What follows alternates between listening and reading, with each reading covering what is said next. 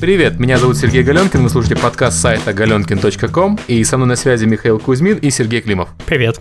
Привет.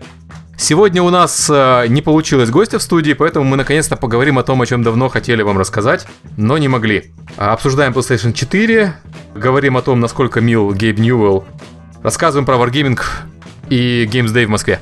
А также на ваши, отвечаем на ваши вопросы из Твиттера. Развеиваем некие мифы. Да, например, у Климова на самом деле нет бороды, он ее э, каждый раз одевает. Ты просто моя, моя, как это называется, э, my one o'clock shadow. Я просто иногда два раза в день не успеваю побриться.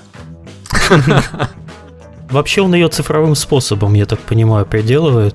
Это DLC к Климову поставляется. Если ты видел, на большинстве фотографий я собакой закрываюсь. А, а у тебя ты намазываешь клей, потом прикладываешь собаку, у тебя появляется борода. А бреешь ты вафельным полотенцем, знаешь, так натягиваешь немножко, сжимаешь, потом резко дергаешь. Так, окей, не стоило обратить гадюками слушать перед началом подкаста. Информационная ценность подкаста просто растет, зашкаливает вообще уже в красную ушло. э, Ладно, пошутили и Окей, Будда. давайте серьезно, Да. Так, все. Братьев Гадюкиных обещаю больше не включать перед началом записи. Так вот, э, PlayStation 4. Э, Говорят, что 20 февраля покажут прямо PlayStation 4. Ну, по крайней мере, Sony объявила это мероприятие. Оно позвало на него... Оно, оно, оно, Sony. Соня, она. Соню. Кто накурился? Я накурился? Nintendo. Nintendo, она. А, ладно, окей. Sony позвала на свою презентацию не только журналистов, но и инвесторов. А это означает, что будут показывать не только прикольное, но и важное.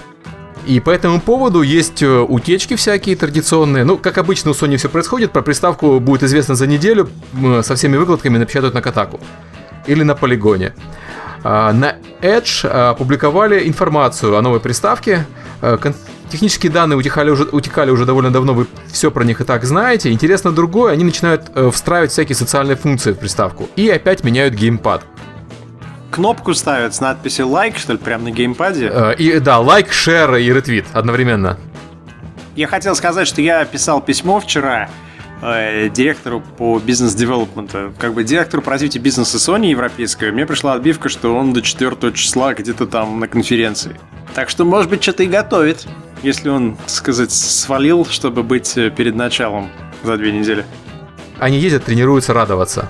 Понимаешь, не всегда легко радоваться, когда новый продукт представляешь, чтобы когда знаешь про его недостатки. Поэтому...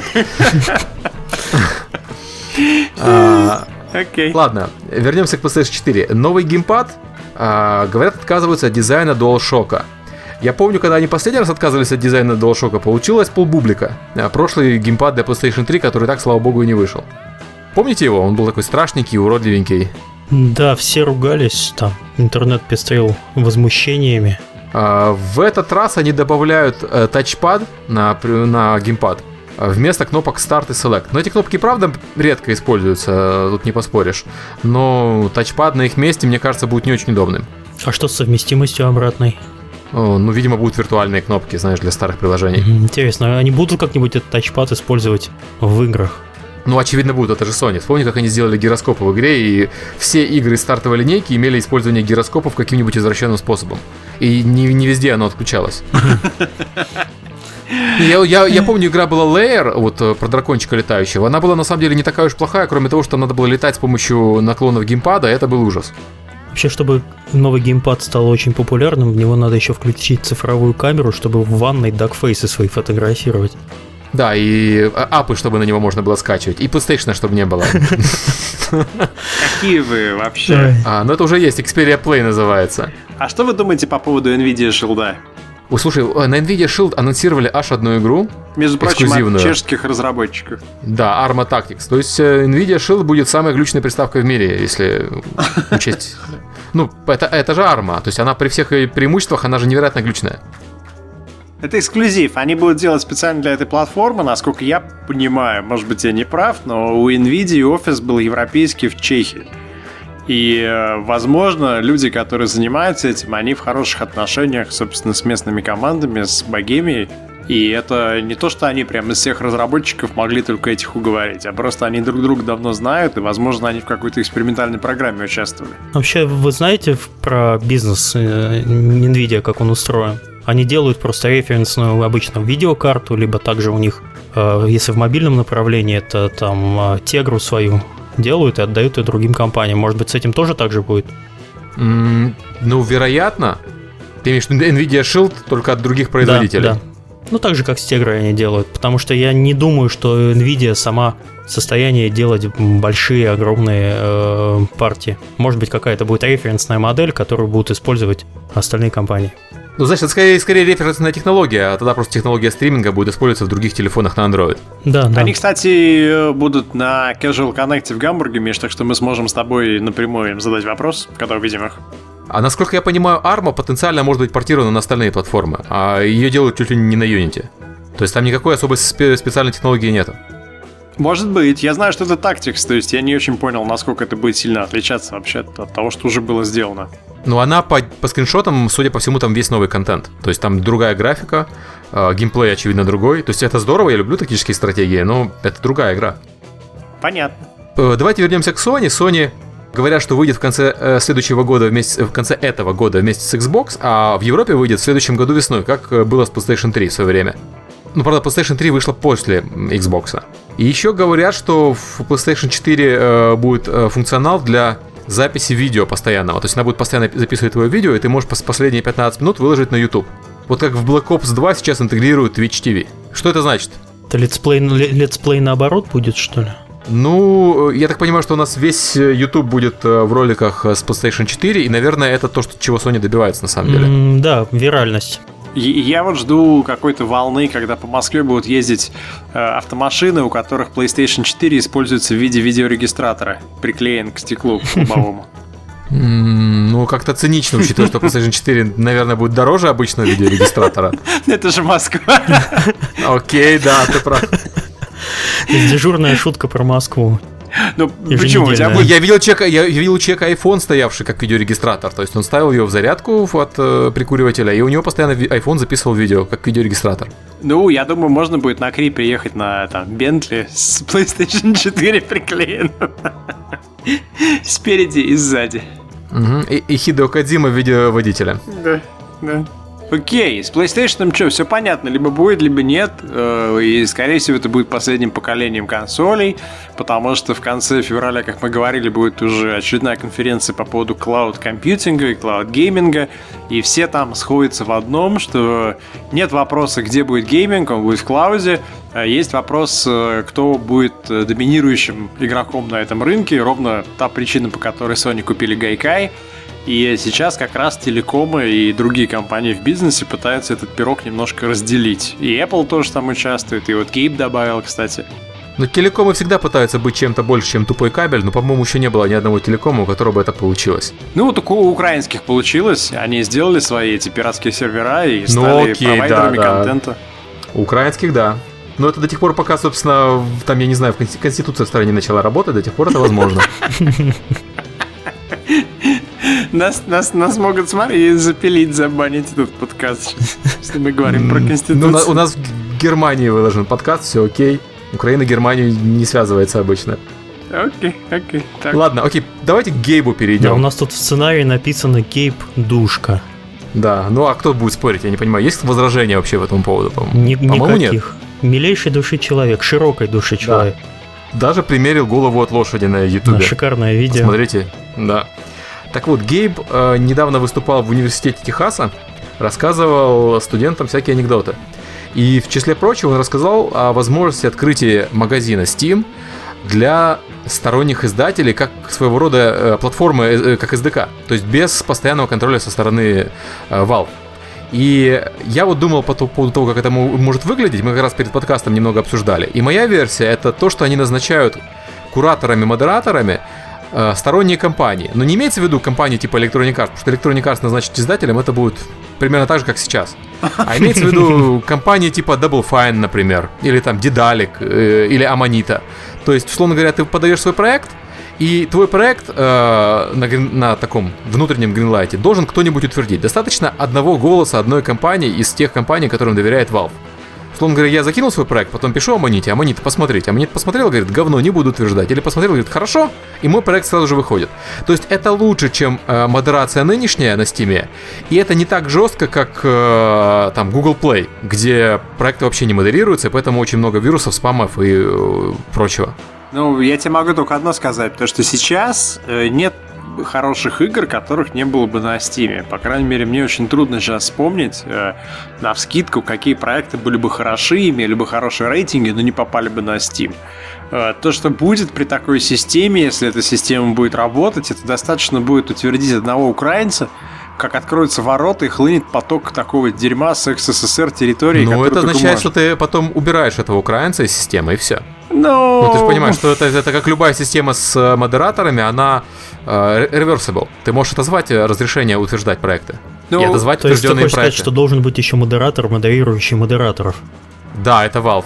Иначе они потеряют контроль полностью. Окей, то есть, то есть, окей, хорошо, давай предположим инди-проект, типа того, что делает Tale of Tales совершенно только еще более сумасшедший, некоммерческий, который тебе дает experience, там, гонять красную точку с желтым ластиком по экрану.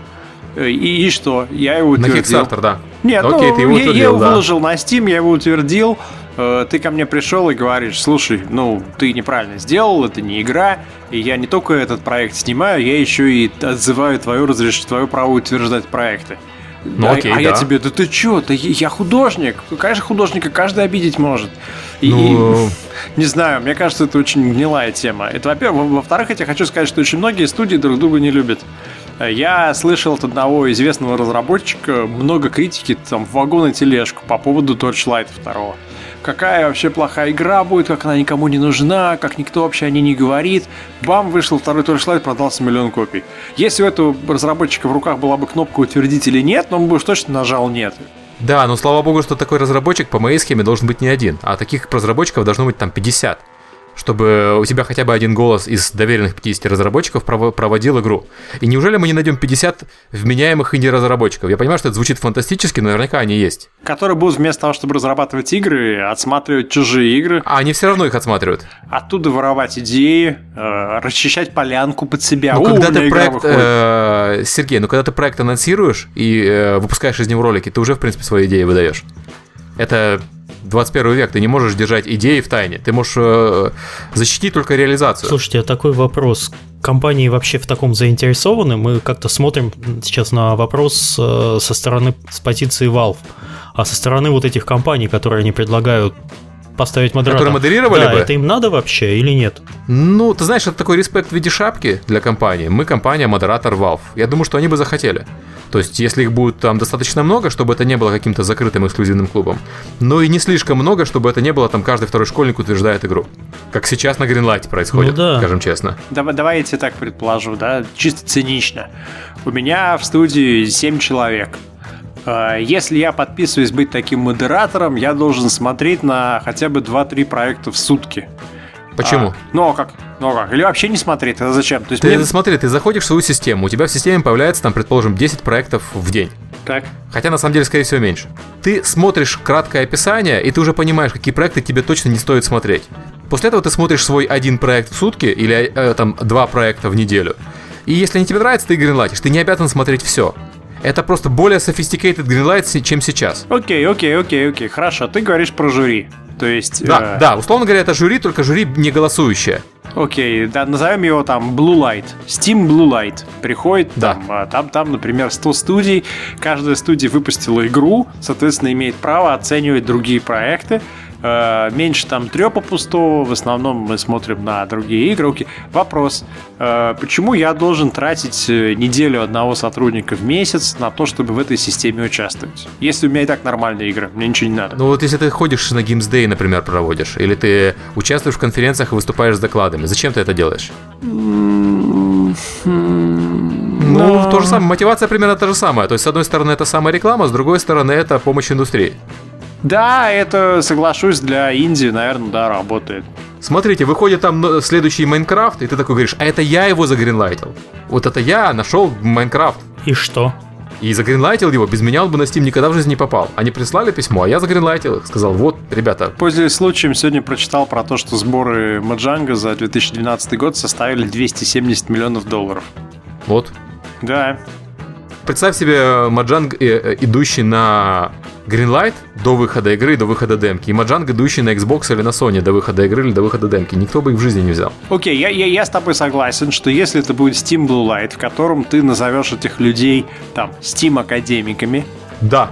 Это сразу даст им респект. Ты таких людей выберешь, например, там 200, а, это будет привязано не к человеку, а к компании. Соответственно, там, если один не может, то ушел в отпуск, другой будет отсматривать. Если у тебя нет обязанности отсматривать определенное количество проектов, но у тебя есть возможность. И если это для инди, то действительно, я согласен с тобой, многие люди опытные в индустрии захотят разглядеть среди кучи говна какую-то жемчужину, которую они пригреют, помогут, и потом действительно новая команда вырастет, и там люди будут хореть и говорить, эй, чувак, помнишь, я утвердил, когда у тебя не было денег на билет там до Сиэтла? Ну, дай взаймы. Ну, как-то так. Да. Не, ну это же индустрия, она наша индустрия, в принципе, в основном дружелюбная, не считая там отдельной личности. И поэтому я думаю, что у нас сработало. Да, да. А в русскоязычном сегменте Blue Light нужно просто давать возможность за деньги отрубать проекты. Кто больше дал, да. того и тапки.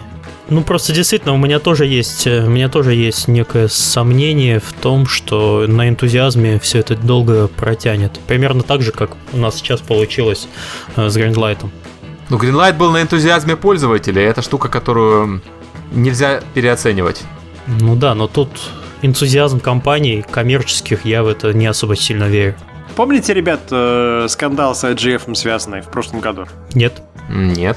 А, за участие в IGF ты платишь а, помню, да, да, да, 50 да. долларов. Ты сдаешь игру, ее отсматривают, дальше тебе ставят оценку. Скандал был связан с тем, что некоторые игры записывали, имели лог и записывали, сколько человек играл в эти игры. И выяснилось, что некоторые проекты вообще не запускались. То есть, например, твоя игра попала к семи судьям, и из них пятеро вообще не запустили ее. А те двое, которые запустили, поиграли в нее 3,5 минуты. И э, скандал был связан с тем, имеет ли право разработчик, пускай даже очень опытный, за 3,5 минуты оценить игру и сказать нет. И э, большинство людей, которых э, отвергли, они вайнили на тему того, что, во-первых, с меня взяли деньги, и за эти деньги некоторые люди просто вообще забили на отсмотр.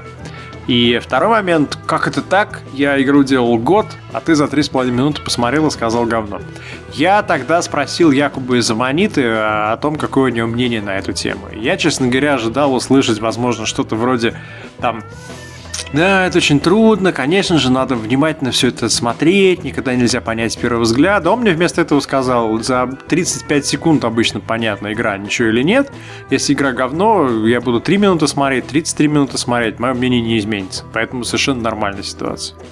Ну вот, вот все равно был большой скандал. То есть, если будет такой Steam Blue Light и кого-нибудь не пропустит, то он пойдет в Катаку и начнет там орать мою игру специально. Ну это же игровая индустрия, он все равно пойдет в катаку и начнет там орать. Ну, ну вы понимаете, что это сильно по имиджу Valve ударит? А сейчас у них, думаешь, нет особых имиджевых потерь из-за того, что на Steam э, отвечает на письма по две недели, а на Greenlight это там э, мертвые с косами. Ну а кто? Кто? Кто? Подожди, единственный скандал со Steam, который я могу вспомнить, это Gearbox. Ну, я бы не могу сказать, что со Steam есть скандал, у Steam есть вот эта определенная репутация элитистская, э, которая, мне кажется, им вредит. Потому что они явно не элитистская компания, правильно? Они очень хорошие, вежливые, аккуратная компания, исполнительная, платящая вовремя, там, соблюдающая очень много правил. Там, ты, например, с ними договор подписываешь, они проверяют вообще, кто ты, что ты, где у тебя компания и правда ли она такая существует. А, очень многие порталы вообще на это забивают. А, просто да, они перегружены, но я не уверен, что в принципе может быть компания, которая настолько корректно работает и при этом не перегружена. Это как хороший доктор, у которого всегда очередь из пациентов. Просто если они сделают Blue Light и выберут хороших академиков, мне кажется, что-то хорошее может выйти, безусловно. И они себя устранят от выбора. То есть ты уже не сможешь говорить, о, Гейб боится моей игры, потому что она похожа на Half-Life. Причем тут Гейб вообще? Вон 100 академиков есть, они тебе все, все 100 сказали, иди в жопу. Тогда просто нужно делать 10% какой-то или 20% approval threshold. Threshold, хорошо ты сказал.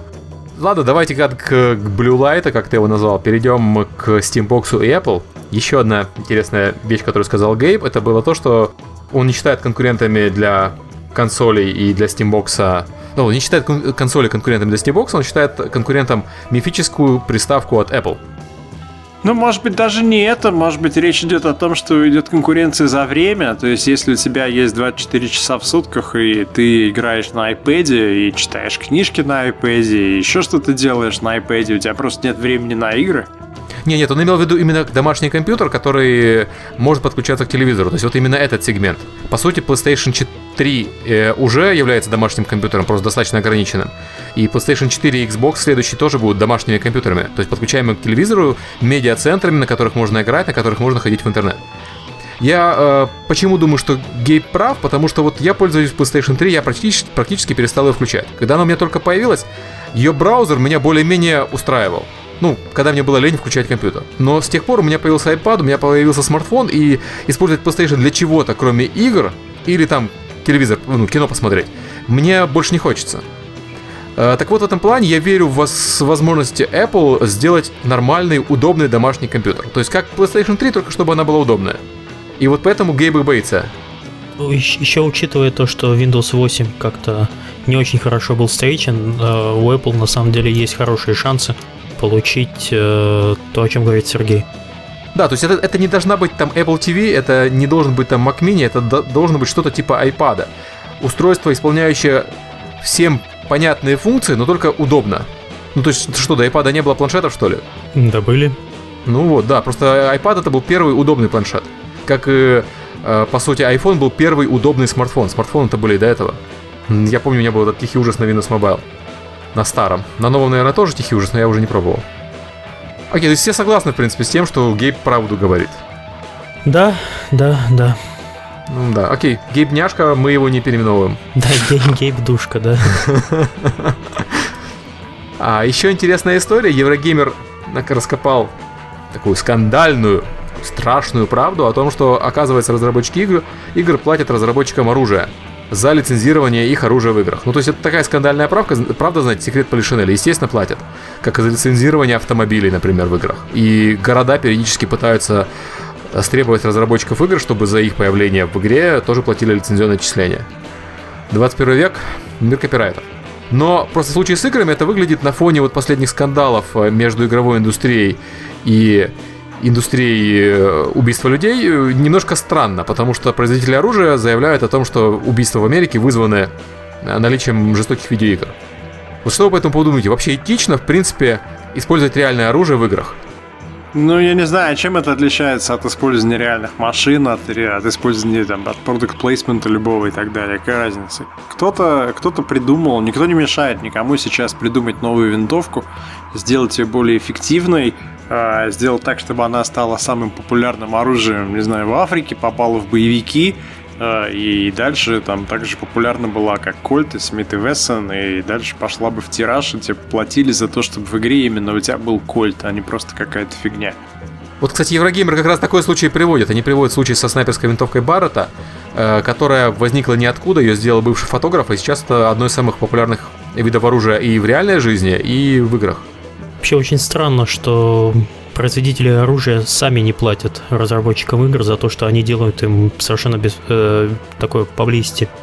Ну, ты знаешь, эта история старая еще с, э, связанная с машинами. То есть, mm-hmm. представь себе, ты приходишь к Мерседесу и говоришь, ребята, у меня очень классные гонки, по-моему, называется там, не знаю, как угодно, Форза.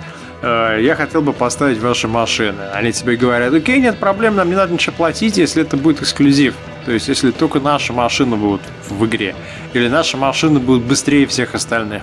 И при этом их нельзя царапать, нельзя разбивать, э, нельзя показывать там как с такого-то, с такого-то, с такого-то ракурса, и везде должен быть наш символ. Ты говоришь, подождите, идите в пень вообще. Я, я не для вашего бренда делаю игру, я делаю игру про гонки. А, ну окей, тогда, в принципе, это не продвигает наш бренд, тогда это ты используешь наш бренд. Э, ну, давай плати. Вот Климов правильно говорит, но я к тому, что, например, в комиксах реальное оружие обычно не используется. И вот этим актом по защите детей от насилия в комиксах э, древним, э, в играх даже, э, в комиксах даже убирали летальное оружие. У них везде были вот эти вот э, э энергетические бластеры э, с непонятно чем. Это, правда, недолго продолжалось, лет 30 всего. Насколько я понимаю, в видеоиграх все-таки до сих пор сильно такой тренд, как э, реалистичность. И вот мы сейчас, например, там одну игру делаем, и первая же фича, которая появилась в питч-документе, это то, что мы сделаем реалистичное там это, то, все и другое. И считается, что это сильный э, аргумент для того, чтобы продать игру.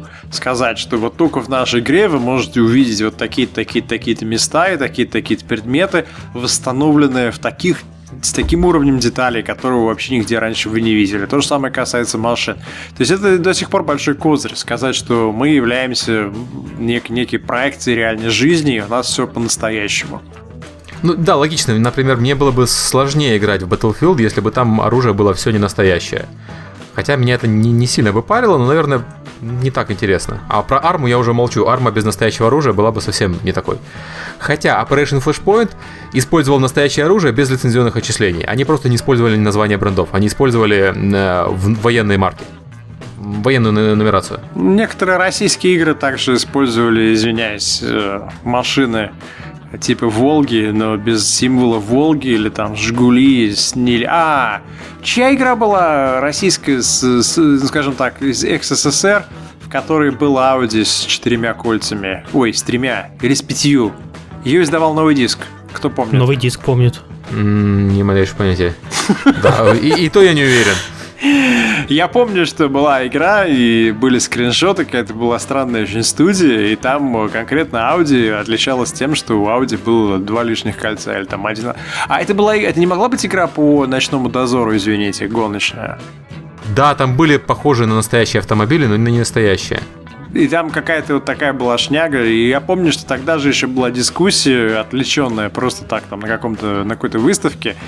А теоретически, что бы было, если бы это дело дошло до суда, и тогда разница была в том, что есть страны вроде Америки, где подход, э, они пытаются понять твое намерение, то есть они собрали 10 человек, экспертов, и сказали – вот вам машина, которая является, по сути, Audi TT, просто в нее, там, не знаю, 7 колец на морде. Вот как вы считаете, это все-таки Audi или это некая новая машина? Они все сказали, ну, это Audi TT, конечно, просто количество колец неправильно и признали бы как бы вплыв, ну, в нарушении. А есть рынки и юридические системы сугубо формальные, и там бы они, возможно, сказали, давайте посчитаем кольца. Раз, два, три, четыре, пять, шесть. О, не, мы такого не знаем, все, и отпустили. Не-не-не, там, там не так делается, там делается тест идиот в спешке, э, так называемый.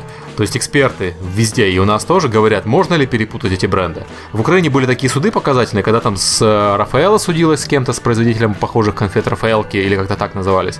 Вот, и суд признал, что это была подделка. Мол, э, в спешке человек может принять это, эту конфету за настоящую Рафаэла. Ну, насколько я помню, там еще такая была история, что Рафаэлы запатентовали форму конфет. Белые Не, они, зап... они запатентовали рецепт. Они запатентовали э, конфеты в кокосовой стружке. Угу. Ну, окей. Слушай, мы Рафаэла рекламу уже делаем. Перед 14 февраля Ешьте Рафаэла, подарите, дарите любимым. Э, компания Рафаэла, ты знаешь, куда заносить деньги. Давай перейдем к Wargaming. Тут случилась прикольная новость. Wargaming купил американскую студию Day One для того, чтобы она портировала World of Tanks. Ну, в смысле, они не говорят, чтобы она портировала World of Tanks, но просто есть информация о том, что портированием World of Tanks занимались в Киеве последнее время, и потом этот проект закрыли, потому что не получилось. И сразу после этого происходит э, покупка студии, известной тем, что она портирует на консоли PC-шные игры. Это та самая Day One э, студия. Я тебя хотел... То есть я думаю, что это World of Tanks. Ну, я тебе хотел добавить еще две новости с этим связаны. Первая новость связана с тем, что э, разработчики Ведьмака, как ты помнишь, пытались сделать э, Ведьмака на PlayStation 3, привлекали к этому специалистов, Widescreen Games, французов, те не справились, и они в результате своими силами делали Xbox 360 версию, и сейчас вроде как вот первым проектом будет следующая игра CD-проекта, которая будет кроссплатформенная. То есть явно какие-то проблемы есть, если CD-проект со всеми деньгами, командой, завершенной игрой, возможностями не справились. Да? Wargaming не первая студия, которая на это наступает. А вторая новость это то, что когда мы обсуждали Torchlight первый, он вышел на XBLA э, более чем через год после релиза на PC. Я помню, что э, на встрече, где был Макс Шефер из Руника и кто-то еще, э, в России здесь на Игромире Макс говорит, да, у нас там более года заняло, потому что сложная была работа, переделки, интерфейс, консоль. И российский разработчик сказал что-то вроде, да они просто тупые америкосы, что там год переносить, блин, да там на месяц работы. И, и ну, там не состоялось у них никакого диалога, но я помню разницу в подходах, да, что есть там Макс, который сделал Диабло, который сделал там кучу всего, э, э, имеет огромный опыт, и он совершенно нормально считает, что консольный порт завершенной, готовой игры занимает год, и это нормально. И есть там некий русский разработчик, который ни разу не делал ничего для консоли, но он считает, что там за месяц, за полтора можно спокойно там как-то через коленку перенести. Третья новость это Frozen Synapse э, будет на консолях. Да-да-да, вот это, кстати, классная новость на самом деле. И ты видел, деле. да, кто его делает, консольной версии? Нет, я не обратил внимания. Не они, не они сами, а делает студия британская, по-моему, которая занимается профессиональным портированием на консоли. То есть, опять-таки... Ну, Frozen Synapse сделала два человека, если я правильно вот, помню. Да, и, был наемный и, внешний музыкант. И представь, что они как бы не сами делают консольные версии, а они привлекают специалистов, которые имеют большой опыт в этом. Я, кстати, вообще на самом деле расстроен, что Frozen Synapse выходит на PlayStation Vita, потому что они давным-давно обещали версию для iPad. Ну, может быть, они сами делают и версию для iPad, а это делает другое. Я нашел игру, по которой мы говорили, «Ночной дозор Racing». Вышла 24 да, да, да. марта 2008 года. Кто, может быть, знает разработчика Psychocraft Studio? Э, я не знаю разработчика, но я в этот тихий ужас даже играл. А давайте спросим кого-нибудь откликнуться в комментариях, кто знаком с этой студией или там работал. Может быть, кто-то рисовал те самые 7 колец для Audi, и вы знаете историю, почему их там 7, а не 6 и не 3. Студия закрылась, это была московская студия. О, раз, два, вау, я нашел скриншот с Audi TT, на который 6 колец. Вот, я считаю, что не зря искал. Давайте его сделаем обложкой к подкасту. Так вот, про Wargame... Да, давай про Wargaming. Да. Про Wargaming. Э, то есть, э, понятно, зачем они открыли студию. Удивительно, что это случилось в Америке, а не где-то поближе. Но окей, возможно, для них это там убить сразу двух зайцев. Как бы стать э, компанией американской и еще и получить портирование. Ну, вообще-то у них офис в Сан-Франциско уже достаточно давно. Да, но это же такой представительский офис, насколько я понимаю. Ну, там было... Кстати, они же не в самом дорогом районе Сан-Франциско, они через мост, по-моему, открылись. То есть там как-то с мозгами подошли к открытию. Э, Наверное, да, это паблишинг офис, это девелопмент офис, теперь в Чикаго. Че, молодцы, можно их только поздравить, потому что это системное решение для вопроса консолей. И мне кажется, фри-то-плей на консолях это некая такая очень большая тема 13-14 года. Я по-прежнему считаю, что фри-то-плей на консолях это не самое лучшее использование консоли, потому что фри-то-плей больше лучше всего работает на платформах, где гейминг это вспомогательное использование, а не основное. Но окей, вот, возможно, танки покажут нам, это успешная модель или неуспешная, потому что уж кому как не им пробовать, правильно? Идеально подходящая игра для приставок, в принципе. Я хотел тебе рассказать еще вот что, и не только тебе. Э, у Wargaming на сайте, пока я тут читал, я обнаружил блог, с различными интервью и комментариями со стороны команды относительно их бизнеса. Вот там есть интервью даже в двух частях э, относительно того, как они пришли к World of Tank. И э, почему-то вот у них 18 миллионов юзеров, но э, ни одного комментария к этому блогу. Может быть, надо как-то кого-то позвать и узнать вообще, как-то им это ну, помогает такая линия пиара или нет. Или, или их их игрокам вообще не интересно, кто они, что они, зачем они это сделали. А, мне рассказывали, мы э, тут обсуждали, как делать гильдию компании э, в игре. У нас некоторые люди боятся в игре э, светиться там свои имена. Вот я скажу, что я разработчик из Невала, они с меня за поймают и требуют все тайны. Так вот, мы спросили у Wargaming, как у них это происходит. У них есть официальная гильдия в игре, где играют разработчики, которые не боятся скрываться. И они говорят, в основном вопросы задают, какой танк лучше, какой следующий танк в игре будет, вот, и какой обвес лучше вешать на этот танк. Ну, то есть, э, их аудитория, она не сильно интересует какими-то sophisticated вещами. Они интересуются игрой. Им не так интересно про тактику, стратегию самой компании. Ну, прикольно, что это, это их избавляет, по крайней мере, от каких-то там, знаешь... Э, я просто смотрю на многие американские компании, у которых как раз э, построен успех вокруг во многом культа личности. То есть вспомни Джона Ромера, который will make you his bitch.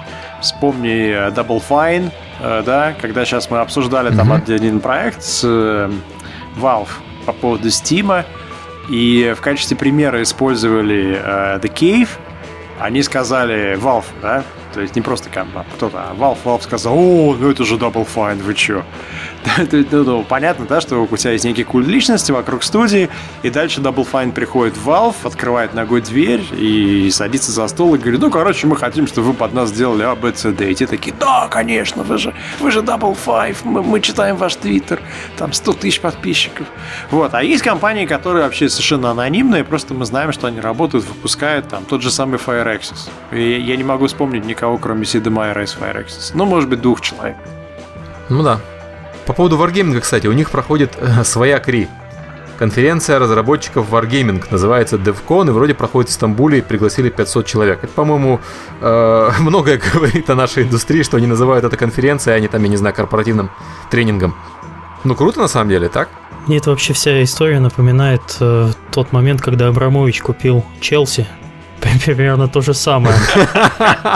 Возникает такое смешанное чувство и гордости за нацию, и как бы и немножко такое жлобское чувство. Ну, ну, хорошо, давайте, может быть, попробуем ответить на такой вопрос. Какую следующую компанию купит Wargaming? Ну, зависит от, от А стратегии. давайте подумаем, кто им нужен. Им нужны, им нужны, очевидно, консоли они получили, им, очевидно, теперь нужны мобилки и планшеты. Да, да. Правильно? Потому что PC они сами справляются э, по трем направлениям. Э, консоли вот одну компанию взяли, значит, кого-то планшетного. Ровио давайте. Angry Tanks.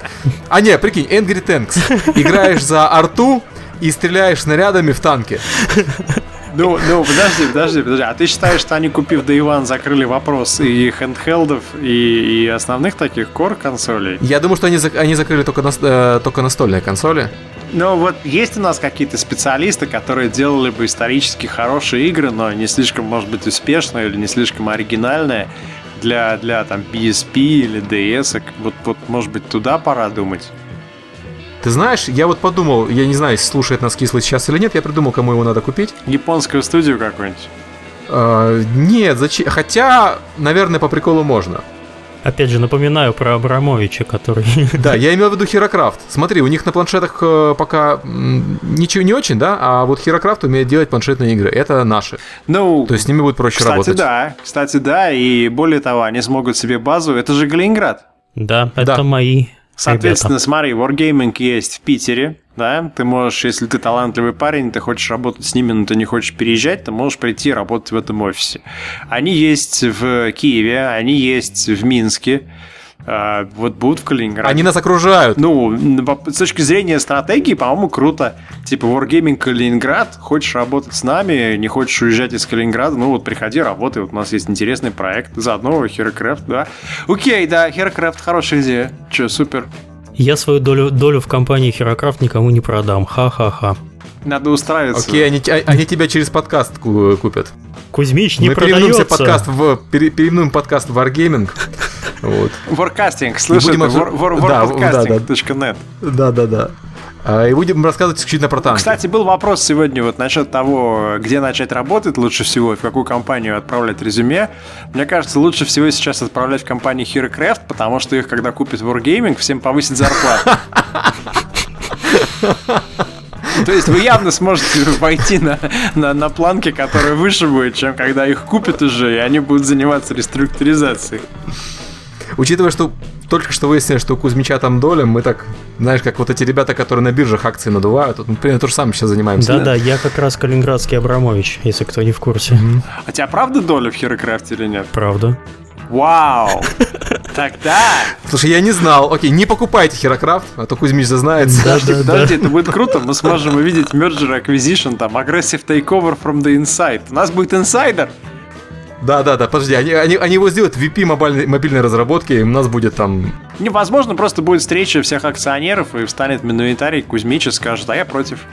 И потом мы, мы потеряем третьего подкастера. Не-не-не, я скажу как, мне Галенкин запретил. Вот.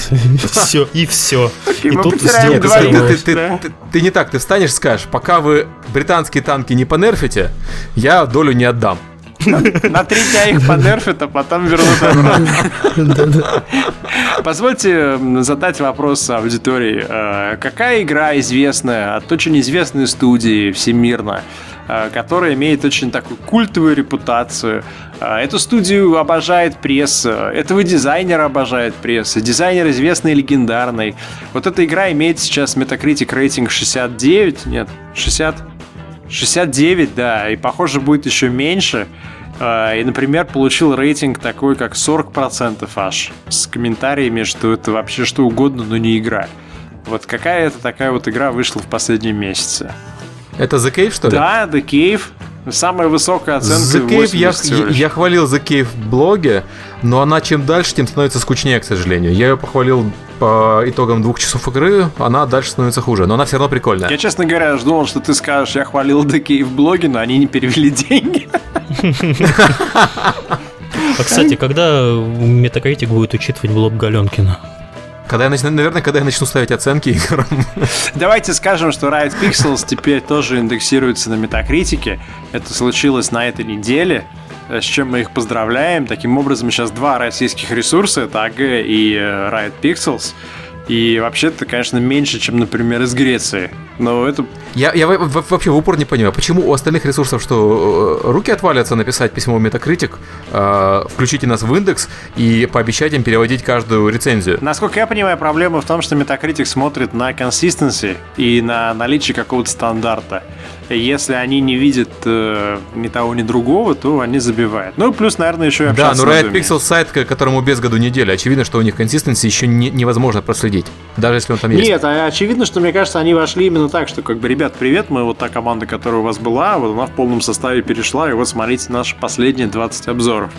И, конечно же, Metacritic посмотрел на них, увидел, что обзоры разумные и взял. Я просто удивляюсь, что другие сайты не вошли еще.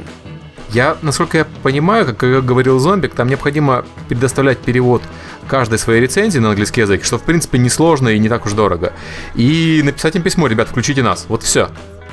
Ну что, предлагаем э, Metacritic Insight сервис. Угу, да, точно. Давайте перейдем к летсплеерам. Тут такая смешная тема на самом деле. Я даже хотел написать длинную статью про то, чем отличаются блогеры от журналистов, но потом получилось, что это такая статья про ад и сатанизм. Я решил ее не, решил ее не делать. Вот, поэтому я лучше расскажу это вживую, потому что вживую я обычно не ругаюсь матом. Так вот, блогеры от журналистов отличаются тем, что журналист должен быть независимым и взвешенным, а блогер не может быть независимым и взвешенным, потому что он деньги получает не из-за того, что он э, блогер. И поэтому мы имеем ситуацию в России, когда есть э, издания более-менее независимые, то есть я не буду сейчас там хвалить русскую журналистику, но там более-менее ведомостям, там ленте я доверяю. И при этом есть какая-то сатанинская кодла блогеров в ЖЖшных, которые берут за пост тысячу баксов и пишут про все, что ты хочешь. Ездят на всякие билайновские выезды в, на Кипр, считают новостным поводом э, поехали в Куршавель покататься на лыжах, и там мы вам представим наш новый смартфон на основе Android 2.3. В общем, короче, вот этот вот э, ну, я не знаю, как это назвать, э, поэтому я не стал писать про эту статью, тот, потому что цензурно... ад. Да, да, вот ада сатомия. Вот. И на этом фоне э, как бы разговоры о смерти журналистики из-за того, что пришли блогеры, они смешные. Мне кажется, наоборот, хорошо, что блогеры пришли, так мы наконец-то можем отличать журналистов от блогеров. Это я говорю как блогер, извините, что я, очевидно, не журналист. Я только хотел спросить, кем ты себя считаешь. Да. Ты когда в последний раз на Крушавель ездил? О, хороший вопрос. Дай подумаю. Никогда. Ну, ну окей, да, От хорошо. компании Билайн. Русская журналистика, там, русская игровая журналистика. Ты считаешь, она, в принципе, достаточно независимая на сегодня? Uh, ну, я вот, слушайте, я сейчас буду сливать инсайд, uh, и потом мы это вырежем. Но серьезно, uh, от русских журналистов э, максимум, что я получал в плане запросов «дайте денег», это мы вот эту статью публиковать не будем, можем опубликовать ее, если вы заплатите за рекламу. И есть пара сайтов, которые готовы публиковать статьи за деньги любые. Но пара это не мейджора. От э, вот этих блогеров и летсплееров э, у нас есть рассылка новостная, да? ну, по которой мы спамим пресс-релизами. И вот я знаю, что вот когда она уйдет, мне придет 3-4 письма, размещение этой новости стоит там 20 тысяч рублей. Вот. Я даже знаю, от каких людей это приходит. Ну, то есть регулярно. Вот. И, и таких людей очень много в э, iOS э, области. Вот там практически там каждый второй iOS сайт э, печатает э, статьи за деньги. А знаешь и почему, кстати? Ну, потому что их не читают, а э, денег хочется. Ну, рынок, рынок перегорит на самом деле. Ну, да, но я, есть еще такая история про iOS-игры, очень мало пишут обычные сайты, потому что, как правило, такие статьи собирают э, мало просмотров. Но это связано с тем, что пользователи iOS за статьями про iOS-игры не ходят на сайты про обычные игры. Это другая немножко аудитория. Соответственно, у тебя остаются только iOS-сайты, их мало, они перегреты, они просят денег, да. Ну, то есть там, там дикий запад. А, так вот, при этом а, вот э, игровые журналисты, там, я понимаю, что э, нет ни одного школьника, который не обменял бы их продажности, но при этом такой откровенной продажности игровой журналистики примеров я знаю крайне мало. И это вот э, не мейджоры, это мы вашу статью публикуем за деньги. Ни одного случая, когда нам бы предлагали поставить выше оценку за деньги или еще что-то, я не знаю. Вообще очень странная бизнес-модель монетизации интернет-ресурса, как брать деньги за новости. Ну, это многие так делают, на самом деле, на Западе тоже, именно в iOS. Но это, не, это неправильно совсем. Конечно, неправильно. Ну, просто это новый рынок, он перегрет. Берите деньги с рекламодателей. Все. Так они считают тебя рекламодателем. О боже. Ну, я хотел тебе добавить кое-что по поводу летсплея. Я тут встречался с э, немецкими издателями, и они рассказали, что в Германии есть такой, я не знаю, как это отличительный случай, или это не только в Германии происходит, что раньше дети перед тем, как идти в школу, смотрели телек и мультики, а сейчас дети, перед тем, как идти в школу, смотрят летсплей на YouTube, чтобы потом, когда они идут в школу, обменяться мнениями о новых играх на основе тех летсплеев, которые они посмотрели. Абсолютно правда. А, я могу подтвердить это по... Ну, у меня сын летсплей смотрит только там по, по нескольким играм, типа там Майнкрафта и Little Big Planet, но у них в школе смотрят летсплей. Их смотрят в том числе и с мобильных устройств, там, с айпадов, с айподов, потому что компьютер может быть занят, и ты не поиграешь сейчас. Ты считаешь, что это не заменяет игру? То есть в какой-то момент просто... Э, конечно, ну, очевидно, это не заменяет игру, потому что игра отличается от э, летсплея тем, что в нее она интерактивная. Но я имею в виду, что это заменяет телевизор. И вот ты знаешь, я даже не могу сказать, что хуже что мой ребенок посмотрит летсплей от там 20-летней девушки или посмотрит телевизор, э, телеканал, я не знаю, УТ-1 или общественное российское телевидение. Наверное, все-таки пусть лучше летсплей от девушки смотрит. Я думаю, что ты прав. Я думаю, что по-любому... Даже, даже если это будет летсплей, слам, условно говоря, с матами, по крайней мере, там не будет того ада, что есть на нашем телевидении на массовом. Ну, летсплей тебе оставляет больше свободы, вроде бы, чем телевидение. И, и мне очень трудно представить летсплей, который бы тебе там рекламой мозги промывал. Ну, ты смотришь, потому что тебе интересно. Тебе неинтересно, ты переключаешься. Ну, вот. То есть не вижу вообще никакой проблемы с ними. То есть э, проблема начинается, когда нач- начинают считать летсплеями заменой рецен... летсплея заменой и рецензиям. Очевидно, что рецензии читают другие люди, их меньше, чем людей, которые смотрят летсплеи. Потому что я вот не смотрю их, а я, как правило, смотрю видео из игр, но снятое не как в виде трейлер, потому что трейлер, очевидно, собирает лучшие моменты, а видео снято какой-нибудь редакцией, даже часто без звука. То есть я джейновские видео периодически смотрю, просто чтобы посмотреть, про что игра. Вот там 5 минут и уже представление составил. Но у меня времени мало. Школьникам времени больше, они могут посмотреть по часу. Опять-таки на фоне такие вещи часто смотрят. Да. Вот, кстати, вот, кстати, TotalBiscuit можно назвать летсплеером? Ну, он вообще такой... Э, формально, да, это летсплеер, но он прям крутой. Ну, прямо вот... Просто, э, просто крутой летсплеер. Да, да. Но его я смотрю, да, периодически. Ну, то есть, знаешь, это вот как говорить там, я не знаю, ток-шоу есть Познера, угу. а есть ток-шоу там «Пусть говорят», и есть ток-шоу на, я не знаю, на белорусском телевидении «Лукашенко сегодня», предположим. Вот, и, и то, и то ток-шоу, но при этом просто одно выше по уровню Мы другого. Мы что потеряли трансляции на Беларуси. Wargaming сегодня. Ну, окей. Let's play Wargaming сегодня. Let's Battle у них есть такой мод. Да. Слушайте, Let's Battleshики, э, хочу еще отметить, что на этой неделе проявился Игорь Супов, главный редактор GameXZ. Он приходил в программу Канобу Live, и, насколько я понимаю, это не последний их материал, и, возможно, дальше будет какой-то рассказ про магазин игрушек, про GameXZ и так далее. Мне кажется, это очень клево, что они в эту историю. Исупов очень загадочный человек. Он после этого своего визита пришел на форум Exe Community, где обругал Канобу и сказал, что это ему не понравилось то, что получилось. И это на него похоже, он этим известен, э, такими перепадами. Поэтому не факт, что будет продолжение. Ну, мне просто... Нет, я могу понять по-человечески, когда как-то пришел на э, первый игровой телеканал, э, должен был записать какую-то программу, я не помню какую-то там, в прямом эфире или не в прямом эфире, я не помню. И, в общем, перед началом записи мне говорят, ну, вот садитесь на этот диван, там, улыбайтесь в камеру, Э, и сейчас мы вам там зададим несколько вопросов викторины во время записи. Значит, начинается запись, и мне задают какие-то вопросы, я не помню, на знание истории или географии, или там физики, математики. Я вообще понятия не имею, что они от меня хотят. Я промазал, по-моему, по всем трем вопросам, и следующие полчаса у меня половина мозга думала все время над этими вопросами. Я думал, ну я, ну я вообще тупой, пипец, это все на запись уже пошло. И, и в общем, ну, потом закончилась запись, и я ушел оттуда с ощущением, что они какие-то странные люди, если они так строят э, общение, что сначала человека нужно выбить из тарелки, а потом, пока он там пытается как-то собраться, э, еще и там его попросить рассказать о проекте. Может быть, у меня такой же контакт был. То есть он шел, ожидая одного, а на самом деле Канобу там его как-то зафорсили в другую сторону. Давайте также с гостями в подкасте делать. Сначала бить их по яйцам, а потом полчаса или час. О, типа, да, типа, типа там. Мы же не можем, мы же удаленно а мы можем сказать, можно сказать, типа, там, Василий, э, кстати, расскажите, вот говорят, что вы берете откаты за размещение рекламы в розничных сетях. Почему ваша последняя игра говно? Да, вот хорошее начало для да, беседы. Я, я думаю, кстати, неплохо, да.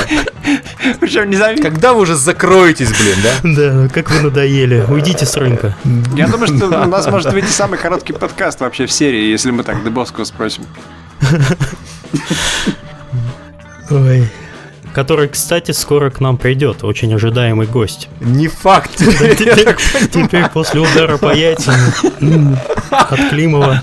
У кого есть вопросы к Дебоскому, пишите. Мы уже собрали штук, наверное, 30 там вот в этой теме есть на блоге. Э, это состоится визит э, после э, завершения работы на Тук-Тук насколько мы... То есть в 2015 году. Насколько мы извещены. Вот, тук-тук уже почти готов, и вообще-то все, Николай уже подтвердил, что он будет, так что скоро мы, так сказать, пообщаемся с одним из гениев российской индустрии, а потом, возможно, и с Гусаром. Да, если поймаем. Это, кстати, Миша, тебе вопрос. Да, я его периодически встречаю в коридоре, когда хожу. Так вот ты его по голове и в подкастную. В подкастную. Бери микрофон с собой, да? Ой, к нам приезжали недавно дружественная компания из Эстонии в гости по обмену опытом. Мы ходили с ними обедать и на бизнес-ланч, и они были Они на ZX Spectrum разрабатывают? Э, нет, нет, которые делают мобильные игры. Drag Racing. Извини, это моя шутка, окей. Окей. Они для Nokia а, делают игры. Да, да, да, да. Да, да, да, для змейку. Вот, они были в шоке, что вот тут вот прямо вот Гусаров, и потому что большие фанаты. Живой Гусаров? Да, живой Гусаров, и он тут в нескольких метрах. Окей. Это было, я даже не знаю как, магнифик. Слушай, знаешь, надо сделать воскового Гусарова и выставить его там. Знаете, что в Японии в офисах есть чучело босса, который можно подходить и бить? Ну, вообще все, что угодно с ним делать. В закрытой комнате. Я не хочу И потом выходят японские порнофильмы на основании того, чего они там с ним делают. Ладно, давайте к более серьезным темам, хотя это сложно, потому что следующая тема это Гимсдей номер два в Москве. Цирковое выступление, да. Я должен извиниться перед всеми, что два раза мы это событие переносили. Один раз оно должно было быть в декабре, Потом было очень холодно, мы перенесли э, на январь. В январе тоже еще там не все вернулись. В общем, короче, э, наверное, мы половину получили участников, потому что вторая половина просто не, не успела понять, что все-таки состоится Games Day. Ну да, я у коллег спрашивал по работе, которые были на первом Games Day, и никто не знал о том, что будет второй. То есть они слышали, что он будет, но когда он будет, не знали, потому что переносилась дата. Это, конечно, подкосило немного. А давайте я вас немного помодерирую. Так как меня не было на этом ивенте, я, наверное, лучше с точки зрения человека, который вообще практически ничего про это не знает, буду задавать вопросы. Во-первых, кто был? Мы. Серега был, как я, я увидел. Там сохранилась запись, на которой еще виден Яр из Канобу. Угу. А, не, ну были ребята с Канобу, были ребята из, а, из 1С был Самойленко только, по-моему, был кто-то из Акелы, из Буки. Было из Буки, да, двое ребят. Из нового, из нового диска, диска девушка безусловно. была. Из... Э, а, а, а, как называется производитель Magic the Gathering? А, я понял. Они Окей, я не помню название. А, Wizards of the Coast. Угу. Кто еще был из компании? Ну, какие-то мелкие студии были, которые я так знаю визуально, что они периодически проявляются на разных индустриальных мероприятиях. А, из 1С не только Самойленко был, там же был еще э, Артем. Ну, окей, э, было народ на самом деле немного, человек 25 где-то, я бы сказал. То есть такой небольшой между, между собой получил. да. Да, ну атм- атмосфера была прикольная. На самом деле мы даже включили стрим, ну как стрим, это называется, у меня есть iPad, у меня, значит, есть своя теле- телестанция. Счастливый 21 век. Я включил стрим с iPad, который поставил на стол. И стрим смотрело 600 с лишним человек. Знаешь, даже его смотрел я, будучи за рулем. Я включил, Окей. включил мобильный телефон, зашел и даже PTG, кстати, очень отлично работало. Я, я так рад, что мы живем в 21 веке. Э, Это охренительно просто Да. вообще. Единственное, Невероятно. звук тиховатый был. Ты как-нибудь... У тебя же вот этот микрофон через э, Connection Ну, ты Kit. знаешь, я обычно с собой не ношу с собой А. микрофон, Мгм. Вот, а iPad ношу, поэтому iPad у меня там Да, был. просто он умеет, умеет. Вообще-то был такой, был, был, был такой эффект включения записи, то что внезапно все перестали говорить про цифры, и на первом э, Games Day люди совершенно открыто говорили о проблемах, например, с партнерами, с крупными. И, конечно, под запись никто об этом не говорил, и только потом как-то все уже стало поживее, когда вырубили дик- диктофон и выключили запись. Под запись только мы в нашей индустрии можем что-нибудь сливать в подкасте. Когда запись выключили, да, пошли цифры, пошло все интересное. Я, кстати, думаю, что если и делать трансляцию с таких мероприятий, то ее нужно делать вот на, на час, э, на как тизер, условно говоря, чтобы обсудить общие вопросы, а к конкретике переходить без записи, потому что действительно многие боятся говорить на камеру. Ну да, это еще основная проблема, почему таких ивентов, которые делает Сергей, теперь уже два Сергея, вот, Не, ну это пока, пока только, только Сергей. Мой, э, тот ивент, который мы делали в Киеве, он уже был полностью закрытый. Ну да, ну на самом деле проблема есть, большая проблема коммуникации в индустрии. Вот у вас, вот, не знаю как у вас, у нас в Калининграде э, мы встречаемся с другими разработчиками очень редко. И на самом деле это большая проблема. Я, я тебе могу сказать, что в Германии есть, наверное, пять конференций индустриальных. И Закрытых м, для, для участников своего рынка, да, ты имеешь в виду? Э, С разной степенью закрытости. То есть понятно, что есть э, некий слет разработчиков индустрии, где они там друг другу призы дарят. Вот э, последний был, по-моему, месяца полтора назад. Я почему знаю, потому что Дидалик там какие-то призы выигрывал, там типа Best Team, да, Best Development Team in Germany. По-моему, в этом году Crytek был, в прошлом году Ubisoft, позапрошлом Дидалик, как-то так. Ну, короче, некий такой, да, между собойчик, с одной стороны. А, с другой стороны, безусловно, есть Gamescom. А, с третьей стороны, в апреле проходит, вот я поеду на некое мероприятие под названием Quo Vadis, где билет стоит, по-моему, 600 евро за нос. И это тоже игровая индустрия, и там как бы только люди профессионалы, потому что считается, что такая стоимость регистрации отсекает э, э, тех, кому это реально не нужно. Но Да-да. есть самый эксклюзивный ивент. Он проходит э, на Майорке. И каждый год, и он ограничен 25 человеками. И до последнего года он был только немецкий, где встречаются только директора. То есть ты не можешь поехать, если ты не директор студии или компании. А, Ты должен быть decision maker. И правило такое, что два дня эти люди интенсивно общаются на тему проблем в индустрии, называя полностью имена, цифры, контракты, условия, проблемы, кто пошел в суд, кто какие деньги где заработал, кто сколько получил от Sony и так далее. Но с условием, что никто потом не может об этом нигде говорить за пределами. И они дико довольны, те, кому удалось попасть туда. И мы, кстати, думали по поводу вот, э, окей, мы не можем, наверное, проводить мероприятие на Майорке, но была мысль сделать э, сайт для таких мероприятий а-ля Game Night. Я, я не могу называть Games Day, потому что в Украине была серия мероприятий Games Day, к которым я был причастен, и она была для пользователей.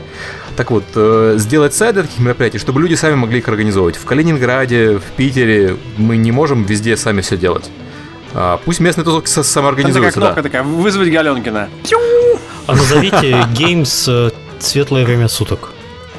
Games Night нормальное название, зачем? Все равно это вечером всегда проходит. Это Климов-то говорит Games Day, а в итоге в 11 часов вечера начинает народ э, расходиться, это явно не в Day. 11 часов вечера на таких мероприятиях все только должно начинаться. Я хотел заметить, что Но оно началось в 8 в этот раз. Знаете такую игру Del- Crayon, как она называется? Crayon Physics? Да. Да. Вот разработчик из Хельсинки, он тоже, я читаю периодически его твиттер, он там организовывает э, Get Together инди, и они называются у них э, Games Beer. Ну, хорошее Ну, название. Gamesbeer хорошее название, но оно предполагает место проведения. А Night не ограничивает тем местом проведения, ограничивает только тем, что это вечер. Ладно, окей, это тема отдельная. В общем, если мы это сделаем, мы про это обязательно напишем э, в блогах и в твиттерах, и в фейсбуках, и, короче, вы об этом узнаете, никуда вы не денетесь, да. Следующий Games Day пройдет в Москве в конце февраля, кстати, 20 числа, 20 февраля, состоится он на территории Scream School и будет посвящен работе в игровой индустрии. Мы будем говорить о зарплатах, о профессиях, о том, какие вообще компании сейчас в русскоязычном сегменте нанимают – и я надеюсь, что там выступят какие-то HR, там рекрутеры, которые приходили на прошлые события. И Scream School сам тоже был очень заинтересован, чтобы своим студентам, да вообще сход свободный, всем кому угодно, рассказать о том, какие бывают э, рабочие вообще отношения а вы, кстати, в этой индустрии. чего-нибудь решили конкретное на Games Day? Или Games Day не ставит своей задачу прийти к какому-нибудь заключению, соглашению или или чего-нибудь такого. Ну, мы посчитали, на самом деле, объем рынка, более-менее PC-шного и консольного в России, и цифрового. И какой он? А окей, вот это было как раз в той части, когда мы уже не озвучивали цифры, это было не на камеру, поэтому я не могу так прямо сказать. Но получается у нас, что цифровой рынок в России больше, чем э, розничный уже. Угу. Уже в 2012 и году. И мы также считали еще ради прикола, можно разрабатывать игру с прицелом только на российские цифровые продажи. На русскоязычные, скажем так. То есть представь, что ты делаешь там Lada Racing Club 3. И, и, и, и это ты знаешь, что эта игра из-за из своей темы, из-за своей как бы там названия, сеттинга, она совершенно четко локализуема для вот Exos СССР там, не знаю, стратегия пошаговая на тему Советского Союза. Ну, какая-то такая нишевая вещь. И можно ли э, такую игру окупить, продавая только в цифре и только на русскоязычной территории? Мне показалось, что можно. Серега говорит, что нет. Но она должна быть очень-очень дешевая. Ну, типа там 1100-200 долларов. Ну вот да, вот такую игру можно, но если как правило, не, нет смысла делать на Россию. Российский рынок не настолько там прям уникальный, чтобы играл в другие игры, чем играют даже Европа. Я говорю, в Америке возможно, но... Мне в голову приходит игра замечательная You Are Empty. Как минимум Восточная Европа, если бы ее доделали до нормального состояния, Восточная Европа в нее бы играла с удовольствием. Может, может. Она, кстати, недавно засветилась, по-моему, в Индигале в составе бандла. Либо в группе, я не помню, где-то я ее совершенно случайно вдруг увидел. В Киеве мы планируем сделать открытое мероприятие где-то ближе к апрелю, когда Климов приедет к нам, потому что без него не прикольно. Вот, и еще даже не знаем где, но точно, что оно будет открытое. Я обязательно приеду, как только Серега что-то организует в Киеве, и мы как-то постараемся, возможно, подготовить, может быть, какое-нибудь выступление, о чем-то рассказать, чтобы уже была какая-то практическая польза конкретно для тех, кто придет и, и поговорит. Может быть, мы поговорим о пиаре, о продвижении. В Киев бы даже я с удовольствием приехал, потому что мне очень нравится этот город. Окей, я, я понял, что мы делаем. Мы делаем живую запись подкаста с э, публикой и записываем вот эти все их аплодисменты, кричалки я и так далее. Я попросил бы еще, конечно, музыку, чтобы с собой привезти, Да-да, притащи колонки, да. Да, братив Гадюка. Да. Танцуют а, все. Еще, да, еще будет Кри 15-17 э, мая. Спасибо огромное, хочу выразить Маслову за то, что оно не будет на выходных, потому что это было тяжело. Вот, а теперь оно будет посреди недели. А, и мы там будем участвовать, например. А как вы будете участвовать? А мы берем закрытый зал, а, на выставке, как мы делали в прошлом году. То есть мы не берем никакого стенда, потому что это конференция, зачем там стенд? Ну, если ты не занимаешься там активным хантингом, то тебе там стенд не нужен. Вот. Э, будем с закрытыми дверями показывать игру э, прессе, и поскольку это выходит не очень дорого, ну, uh-huh. дешево, скажем честно, то это, по сути, такой мини-пресс-эвент. Это вот как э, Сергей Климов рассказывал, как он удачно выступал на Игромире, потому что он был не в публичной зоне, а только для прессы. Вот для нас Крет примерно то же самое. У нас, по идее, к тому моменту будет уже анонсирована новая игра, и вот мы ее будем показывать, попробовать э, публике. Ну, не публике, а прессе. А вообще сейчас какой фокус у Кей? Она чему посвящена а, в основном? Ну, по-моему, фокус Кри это алкоголизм всю жизнь был. Хорошо. Ну, а вообще это тусовочное место, то есть где люди приезжают, на, на Кри люди приезжают не только из Москвы. То есть э, любую тусовку вот типа Геймсдэй, когда ты организовываешь в Москве, на нее приходят только москвичи. Ты делаешь мероприятие в Киеве, на приходят только киевляне. А на Кри приезжают все отовсюду. И вот э, в этом ее прелесть, мне кажется. Каждый хотел бы пожить в отеле «Космос», искупаться в бассейне, в котором э, э, разбил свою голову какой-то там, кто там это был, ФСБшник пьяный. ради, ради такого-то, конечно, как не приехать. А, ты, а, отель Космос, да. Ты знаешь, кто еще будет из компании на, на КРИ в этом году?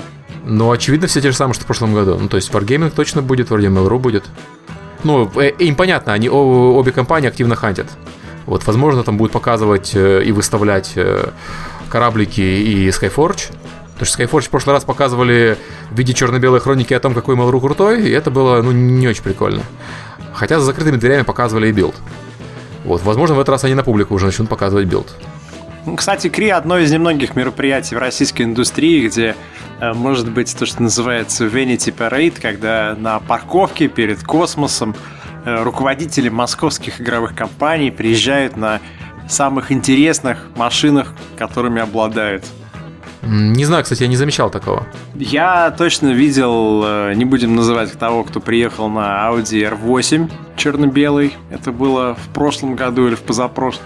В прошлом же году, по-моему, руководитель другой игровой компании приехал на каком-то кабриолете там старое ретро коллекционном. То есть так вот, думаю, если через парковку идешь, там разные вещи узнаешь. Не, мне кажется, что Кри уже не промерится, потому что промерится теперь есть Игромир, и там, очевидно, у Wargaming длиннее. Вот, а Кри это На больше... вертолете, окей. Ну да, да, то есть Кри это больше все-таки про общение. Ну, на мой взгляд. Ну да. Держать руку на пульсе индустрии. В плане общения 8-9 в апреле, апрель, тьфу, 8-9 февраля в Санкт-Петербурге пройдет конференция Winter Nights, посвященная мобильным играм и мобильному рынку. А Она настолько интересная, что никто из нас троих не поедет. Ну, на самом деле, мы просто поздно узнали, мы бы поехали, наверное, хотя бы кто-то из Не, нас. от нас едет один человек э, из нашей компании, но я не еду, потому что у меня в феврале и так две командировки по неделе. Меня жена из дома выгонит, если я буду так часто летать. Я буду в Гамбурге просто. Если бы я ранее, заранее знал, я, может быть, билет бы взял и успел бы. Ну, Там просто слишком небольшая разница, да, между Винтернайтс и Гамбургом. Там буквально на следующей неделе начинается Casual Connect, а я и так уже буду в это время в другом месте. Там вообще, в принципе, прикольные докладчики, там Rovio, э, Supercell и так далее. То есть, наверное, интересно. Ну, с другой послушать. стороны, знаешь, вот Big Fish, например, который там будет, Big Fish будет и в Гамбурге. И Да. при этом там, явно в Гамбурге там ты сможешь а, больше времени с ними где-то провести. Давайте я немножко расскажу про, про там, интересную тему, конфликтную тему в индустрии. Мы не знаем, случится ли публичный скандал или нет на этой неделе, на наступающей. Если он случится, мы бы хотели, чтобы вы запомнили, что вы узнали об этом из нашего подкаста. Мы постараемся сделать, чтобы скандал случился. Теперь, да. А, История такая, что есть э, порядка 10 студий разных, разного размера из разных стран, которые работали с одним издателем э, из э, весьма цивилизованной такой западной страны.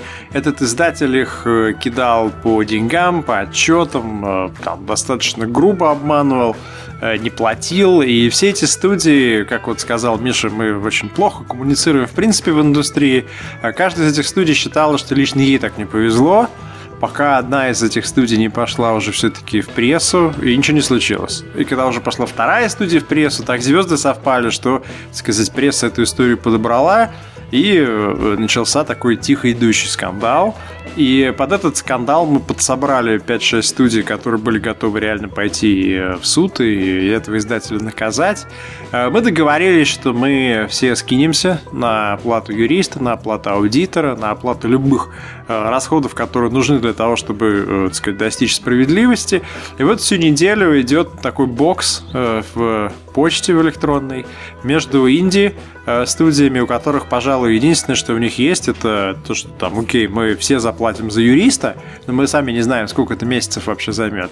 И самое главное оружие это то, что мы пойдем просто в игровую прессу и расскажем об этом, и будет такой скандал, что с вами вообще больше никто не будет работать. И пока где-то мы на середине дороги, то есть половина долгов заплачена, половины нет. Э, Вот в течение ближайших трех дней на следующей неделе будем э, понимать, если все деньги не будут заплачены, то тогда, конечно, будет скандал. И договоренность при этом такая, что даже если хотя бы одна студия будет с неоплаченным долгом, все идут скандалить. Э, Потому что ну, понятно, что издатель первым делом захотел сначала с какими-то договориться, самыми сильными студиями, самыми известными, что, по крайней мере, эти студии не шли. Но надо сказать, что инди-студии проявили достаточно хороший такой братский подход и сказали, что пока все деньги не будут, мы не снимаем вот эту вот угрозу. С точки зрения медиа, прессы, предварительно мы говорили с каждым крупным сайтом, который вообще есть игровой, и все крупные сайты подтвердили, что да, действительно, они готовы опубликовать такую историю. А более того, насколько я понял, вообще игровая пресса очень даже заинтересованно отнеслась к этой теме, потому что драма по поводу маленькой студии, которую трахает большой злой издатель, это некая вечная тема, и они, конечно, хотели бы это осветить. Ну, не знаю, если будут заплачены все долги, то это дело будет тихо похоронено, если нет, будет большой скандал, и мы тогда, конечно, прям я смогу рассказать в деталях, как там, что и вообще, как, как, как трахают разработчиков. Окей, ну пресса всегда любит скандалы, поэтому неудивительно, что они в этом заинтересованы, и, как ты правильно сказал, тема, в принципе, всегда прикольная, там, злой и бессердечный британский издатель душит э, инди-разработчиков из Европы.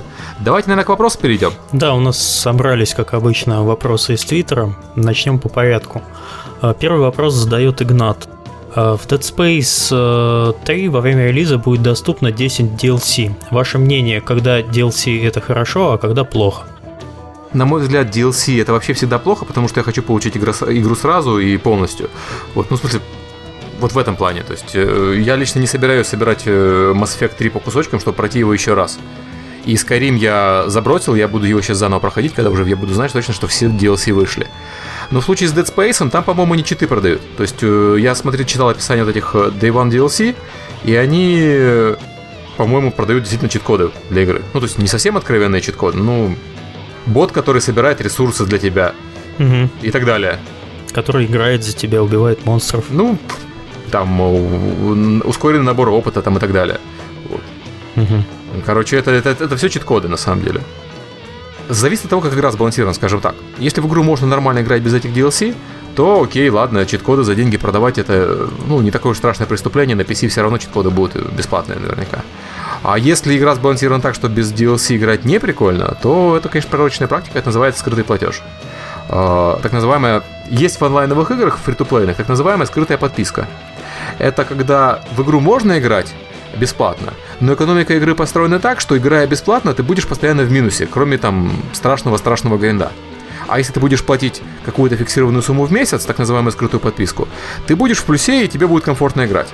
А, так вот, скрытая подписка в коробочной игре, которая продается за 60 евро, это, по-моему, верх цинизма и очень нехорошо. И если это так, то так, такую вещь покупать не следует. Ни игру, ни, собственно, подписку. Ну, в общем, поживем увидим. Как обычно. А, следующий вопрос задает Антон. Э, Мужики, я вот все тему образования пинаю. Дает ли завершение School стопроцентный шанс, шанс попасть в геймдев?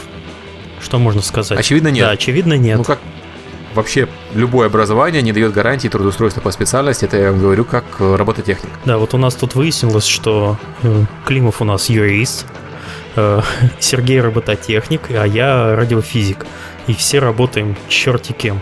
А мечтали вообще, да. мечтали работать с э, врачами-урологами? Ну, окей, Сергей, мы про тебя не знаем такого факта. Э, ну тогда уж гинекологами на худой конец. Да, зачем портить удовольствие с работой? Окей. Слушайте, слушайте, по поводу образования, вот был же вопрос на Games Day, тоже поднимался после Games Day. А, история такая, что Э, Scream School, как любая подобная школа, может вам дать контакт с другими э, единомышленниками, вместе с которыми вы можете потом сделать свою студию.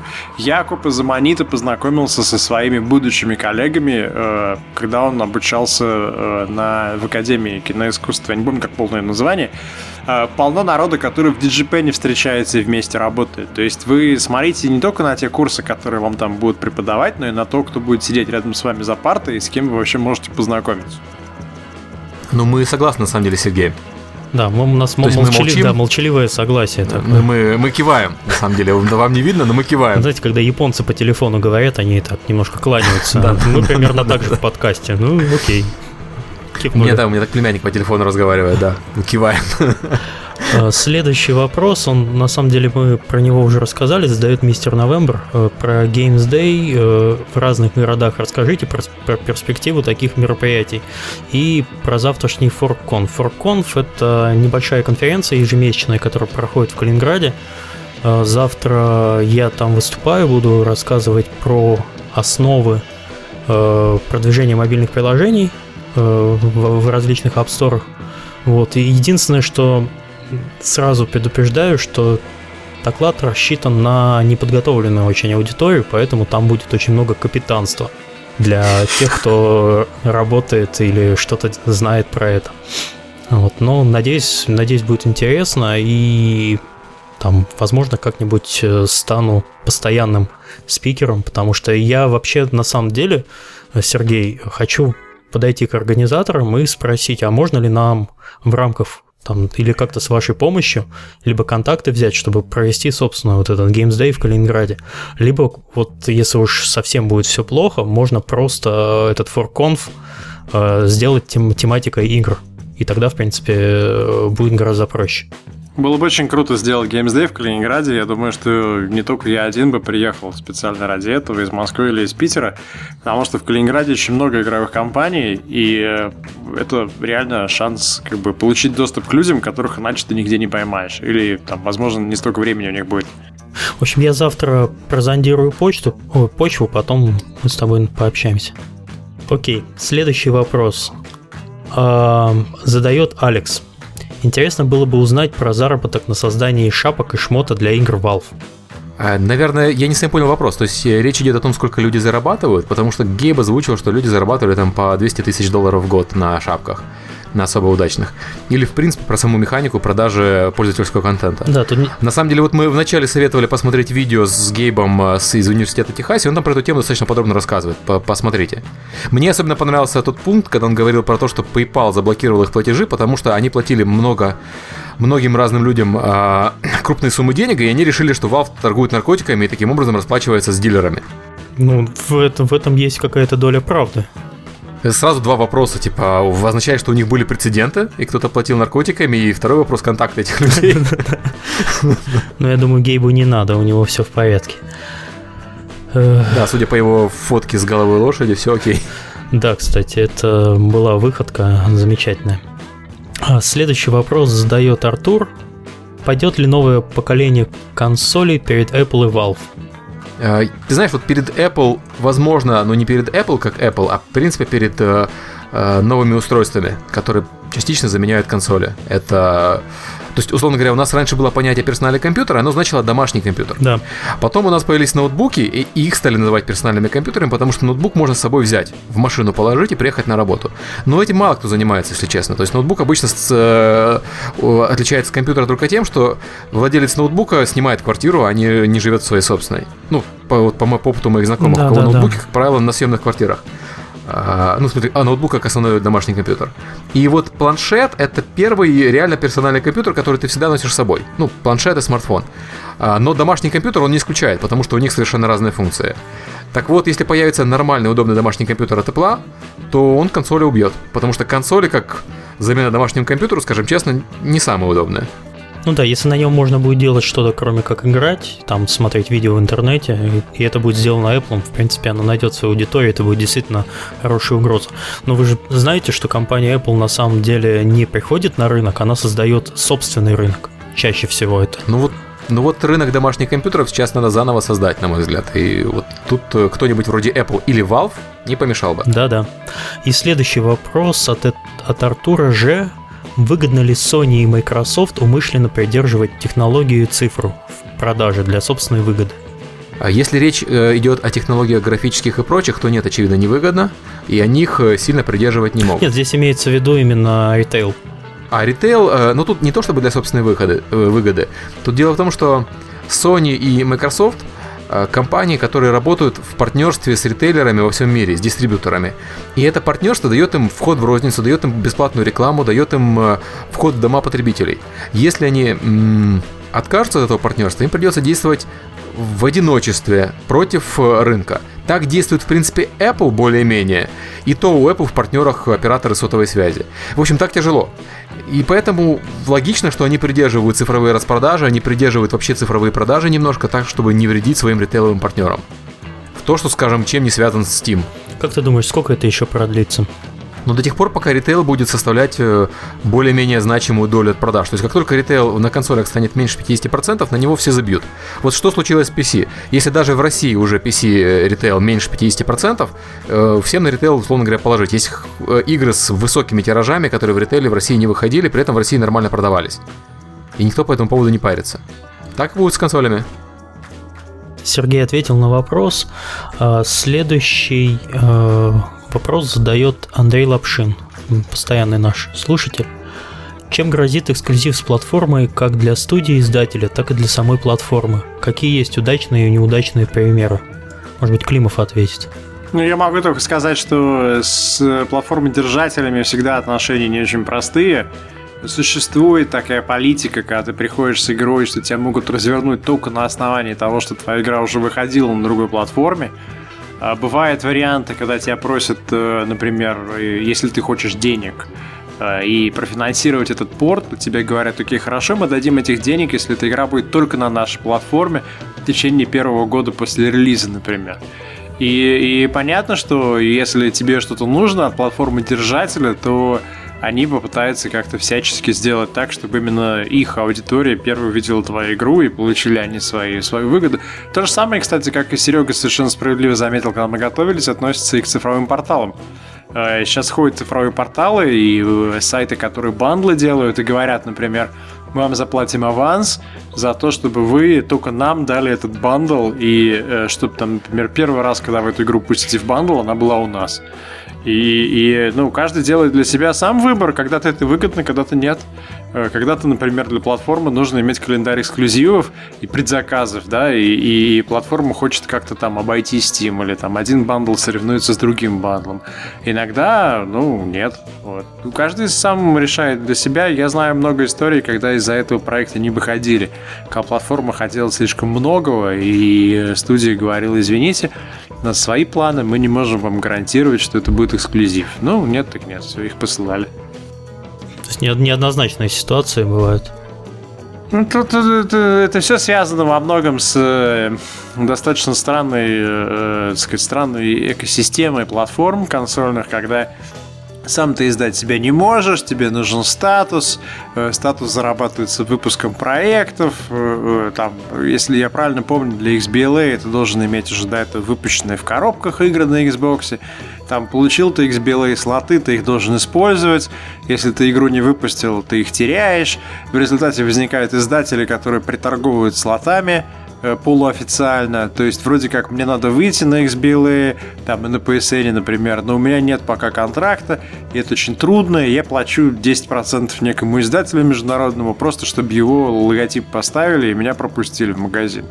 В общем, это не самая оптимальная система, честно говоря. И вот это вот, вот это вот как бы игра вокруг разрешений, статусов, слотов, тогда это все затрудняет бизнес.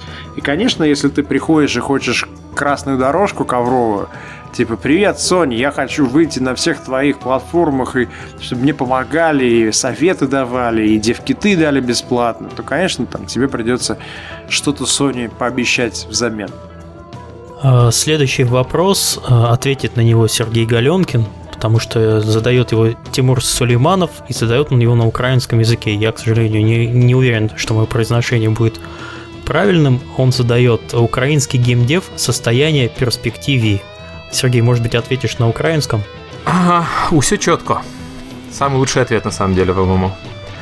Я предлагаю сюда вставить сэмпл братьев Гадюкиных, ну,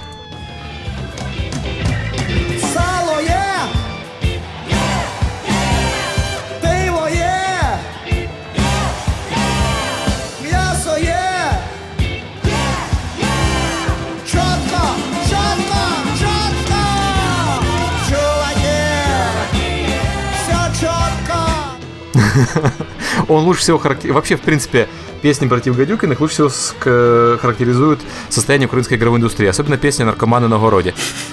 Э, вот мы потеряли российскую аудиторию. Да, нам сейчас рейтинг 18+, надо уже вешать на этот, на подкаст.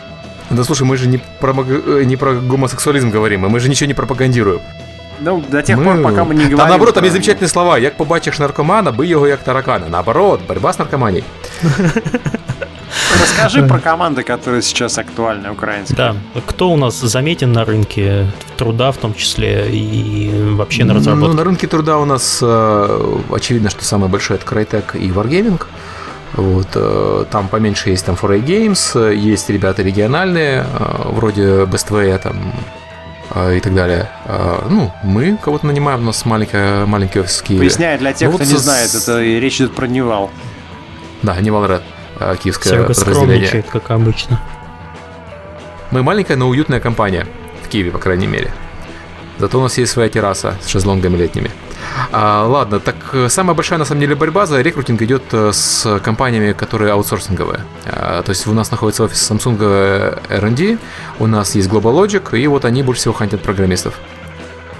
Они, наверное, самые крупные наниматели, хотя это не игровая индустрия, но нанимают они тех же самых людей, по сути. Ну, вообще все хорошо, я так понимаю, все-таки с украинским сегментом по сравнению с российским. Или, или может по сравнению быть, с, московским. с московским, скажем так. Да. По сравнению с московским, потому что в Украине стоимость жизни сильно ниже, чем в Москве, и в Киеве сильно ниже, чем в Москве. Качество жизни при этом, ну, я бы сказал, сравнимое, ну, по крайней мере, в Киеве с Москвой. Уровня киевских ночных клубов. Окей, да, известная шутка. Поэтому э, там люди переезжают в Киев, э, ну, открывают офисы в Киеве, потому что люди получаются дешевле, разработка дешевле, при этом качество то же самое. Я вот э, даже недавно получил письмо человека, который переезжает в Киев из Москвы, вот ищет работу в Киеве.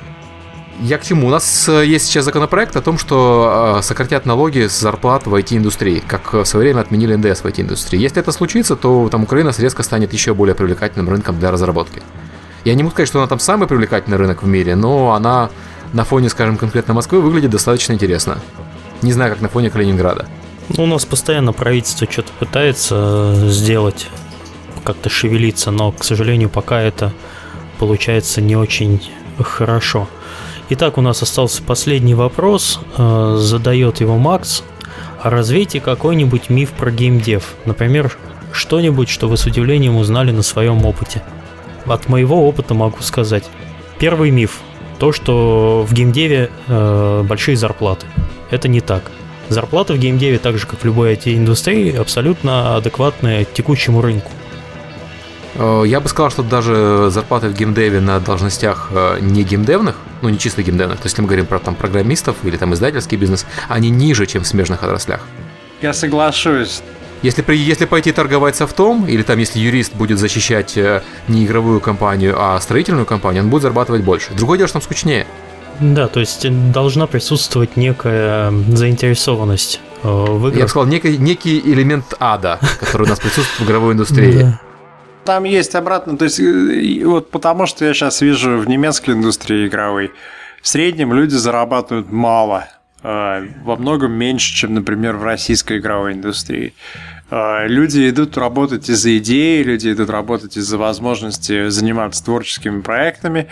И в этом плане ты работаешь с более адекватной выборкой людей, что ли. То есть ты, ты, ты окружен людьми, которые э, э, ходят на работу с радостью. В то время как, если ты работаешь в среднестатистической коммерческой корпорации, у тебя, наверное, половина людей в депрессии, еще четверть где-то там маниакально ищет возможность свалить. И, и, и все празднуют пятницу, вот это, да, да самое. Я, я вообще вот я не понимаю, вот это, вот это вот для игровой индустрии это непонятно, потому что сегодня там суббота, я утром открыл э, почту и получил, наверное, писем 6 от разных инди-студий. Никто из этих инди-студий сам себе палкой-то не загонял, просто, ну, люди там как-то вот, ну, занимаются этим, потому что им это интересно. Но, но не, не, не, это не, совершенно ненормальная ситуация для крупных компаний, для обычного, в кавычках, бизнеса. Никто там, поверьте, в Сбербанке не просыпается в субботу утром и не идет писать письма. Не, ну на самом деле по, по Фейсбуку палится, кто кому нравится работать в геймдеве, а кому нет. Кто пишет про то, что ура, наконец-то пятница. Вот этому человеку надо явно искать себе новое место работы, потому что на старом ему, очевидно, скучно.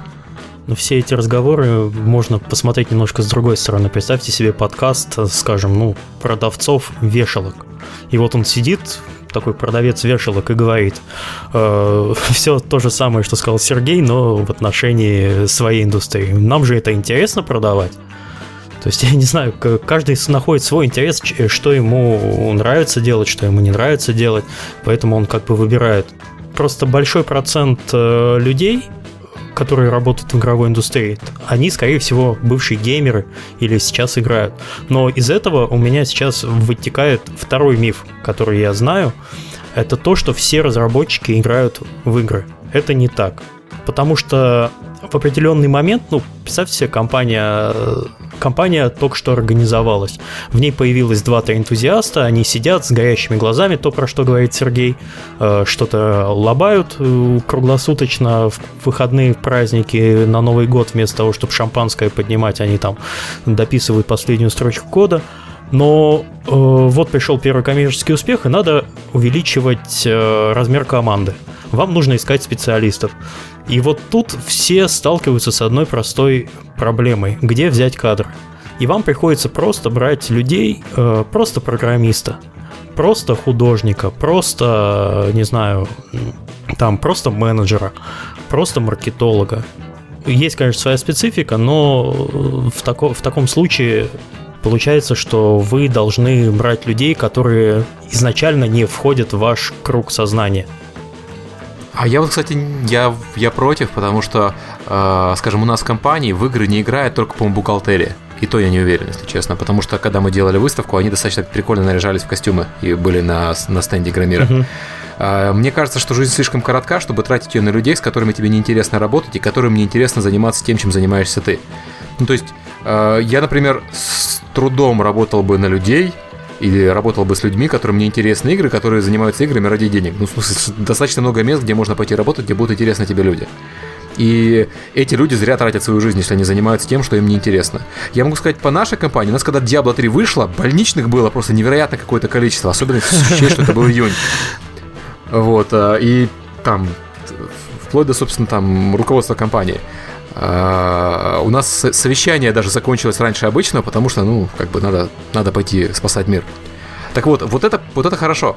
То есть э, выходит хороший продукт, и э, даже если так э, чисто логически рассуждать, ты должен играть в другие игры, чтобы понимать, что творится в индустрии.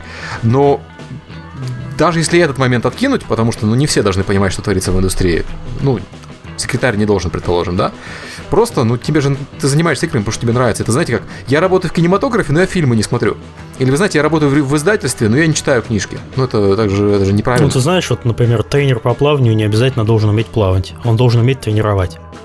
Да, но ему сильно поможет, если он будет уметь плавать. То есть не обязательно он будет при этом там с чемпионом пловцом, но какой-то собственный опыт все-таки всегда помогает. Ну, и я от себя только могу добавить, что с одной стороны, когда я сталкивался с людьми, которые работали в игровых компаниях, но при этом не играли ни разу в жизни, ни в одну игру и не хотели, и на вопрос, э, какую игру вообще в принципе ты хотел бы получить из каталога, просто вот, ну, там, не знаю, на Новый год, они говорят, да, да никакую, да я вообще не играю, да это не для меня. Мне, конечно, было не по себе, и я не знаю, как с такими людьми общаться. Э, мне кажется, что если нет э, интереса и какого-то уважения к играм как к медиам, изначально, то я не хотел бы работать, не, там, оказаться в одной группе рабочей с такими людьми.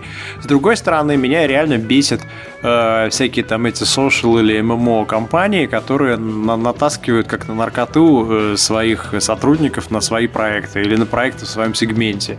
Вот есть одна компания, не буду называть по имени, э, к ним приезжаешь в офис, там стоит аквариум, в этом аквариуме сидит народ и рубит своих проектов. И тебе говорят, вот, Каждый у нас проходит через игру в новом патче. Каждый месяц ты узнаешь, что произошло в нашей игре. Тебя ночью разбудит и расскажет. А я не хочу. Ну окей, там их игра может быть нормальная, но не самая лучшая. Ну, это не означает, что мне неинтересно заниматься ее продвижением, улучшением, там, развитием. Но помимо этой игры есть еще полно другого. Почему вы не покажете мне аквариум, где люди играют в топ-10 игр этого месяца? Нет, давай играть, так сказать, только в эту игру, в нашу, наша самая лучшая. И, конечно, вот такая ситуация меня в обратную сторону выбешивает. Это то же самое, что если бы ты снимал не знаю, там работал с Тарантино, и те крутили только фильмы Тарантино, и каждый должен был бы отсмотреть все фильмы Тарантино. Ты не смотрел фильмы Тарантино, ты иди в жопу. Я, я не знаю, мне кажется, это уже перегиб. Ты должен был сказать, иди в жопу, нигер. Иди в жопу, нигер, всем смотреть Джанго, шикарный фильм, да. Да. Извини, что перебил. Да, по-моему, все, давайте закругляться. Да, то есть больше мифов мы не знаем. Или знаем Ну, какие, какие мифы? С точки зрения, я могу сказать, что миф такой, то, что в среднем люди в игровой индустрии более адекватные в плане там бизнес, ну что адекватные, да, более мягкие, чем в других э, областях бизнеса. Каждый, кто работал в каком-то реальном бизнесе, где существует перемещение товара, там склад, какие-то грузовики, которые что-то куда-то везут, он наверняка попадал в ситуации, где там что-то украли, что-то увели, там что-то пропало, партнер испарился и уехал в Донецк жить. В игровой индустрии за счет того, что все это нематериальное, отношения длинные, все-таки как-то с этим легче, и это очень хорошо. А, это одна да, сторона монеты. То есть, действительно, наша индустрия милее и дружелюбнее, чем, чем многие. С другой стороны, э, вот многие разработчики находятся в ситуации, когда они подписываются или договариваются о чем-то и говорят, ну он не посмеет, не, ну, фу, ну ты ему говоришь, а что будет, если там случится вот это вот, ну, ну, ну, ну не случится, ну не может такого быть.